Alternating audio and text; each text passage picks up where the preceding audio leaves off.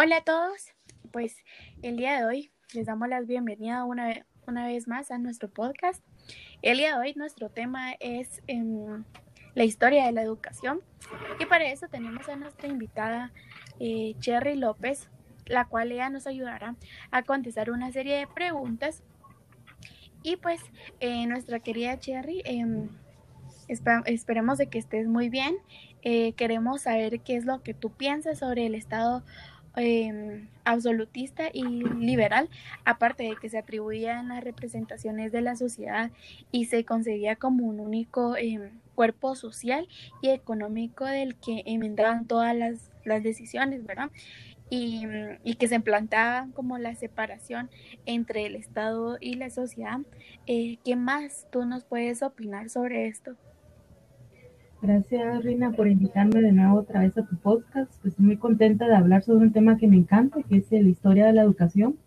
Como bien tú decías, pues eh, cuando se inició el concepto de educación, es decir, ya se estaba, ya estaba educación, pero cuando vemos que empezaron en, la, en Europa en el siglo XVIII eh, recordemos que estaba un, existía una monarquía absoluta, entonces como tú bien decías, era el rey, el representante, y, y en el siglo XVIII pues empezaron a haber una serie de revoluciones exigiendo que estas, estos regímenes pues finalizaran con la intención de que proclamaran los derechos individuales, la división de poderes, en este caso legislativo, judicial y, y ejecutivo, y entonces también quisieran los derechos de libertad política, económica y espiritual todo esto con la intención de que pues ellos tuvieran acceso a, a lo que era lo, la parte de ese movimiento que era la, la ilustración, ¿no? Recuerda que la ilustración era un momento en donde todos querían tener acceso a ese conocimiento, donde el ser humano era el centro de atención, entonces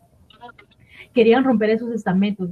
Recordemos que en ese momento la sociedad estaba jerarquizada por estamentos por tres principales, la nobleza siendo el más alto, el clero el segundo y pues el tercer estado en este caso a todos aquellos que no pertenecían a estos dos, ¿verdad? Entonces, el pensamiento liberal o el pensamiento revolucionario tenía la, idea de, que, manejar el concepto también de nación, ¿sí? Nación, educación, nación, y que lo que significa es es que era un cuerpo asociado, como tú dices, bajo una, una ley en común, que todos pudieran pues elegir a, sus representantes por medio del sufragio universal, pero realmente no fue así, sino que fue un sufragio más, más bien eh, censario, que significa solo para unos cuantos grupos. Más adelante continuaron con sus luchas para ver si podían seguir votando. Y lamentablemente llega el pensamiento socialista y pues este socialista en vez de eliminar esos estamentos pues se convierten en clases sociales y lo va firmando la industrialización. Entonces con la industrialización permite que, las clases sociales se mantengan y que podemos escalar estas diferentes clases sociales por medio de la riqueza, de esta riqueza y de méritos individuales. Entonces, era una forma como de querer cambiar tu posición, ¿verdad? En base a todo lo que te acabo de decir, pues ya se empieza a manejar una idea de una, una educación estamental, ¿sí? Entonces, eh, ahí podría responder tu pregunta. Gracias. Y además de eso, también qué piensas eh, sobre la educación y el estado de la nación, de lo que nos mencionabas, eh, sobre el el paradigma, el paradigma, perdón, sobre el cual eh, va girando cada una de las discusiones em, sobre los conflictos y las orientaciones de las políticas educativas, también que se basan en la idea según la cual la educación tiene como una eh, función eh, em, que se predomina sobre lo político y lo cultural en, en nuestra sociedad. Muy bien, excelente eh, yo pienso lo mismo, ¿verdad? Que, que, nuestra educación ha sido muy influenciada por pues la política y la religión y no fue, el, eh, no fue la excepción en Hispanoamérica, es decir, en Hispanoamérica incluso fuimos los que eh, prácticamente eh, continuamos esa, esa, esa, unión, no había, no existía separación Estado y, y, educa y, y, religión, entonces se mantuvo eso, por lo tanto influyó mucho en lo que es en la educación.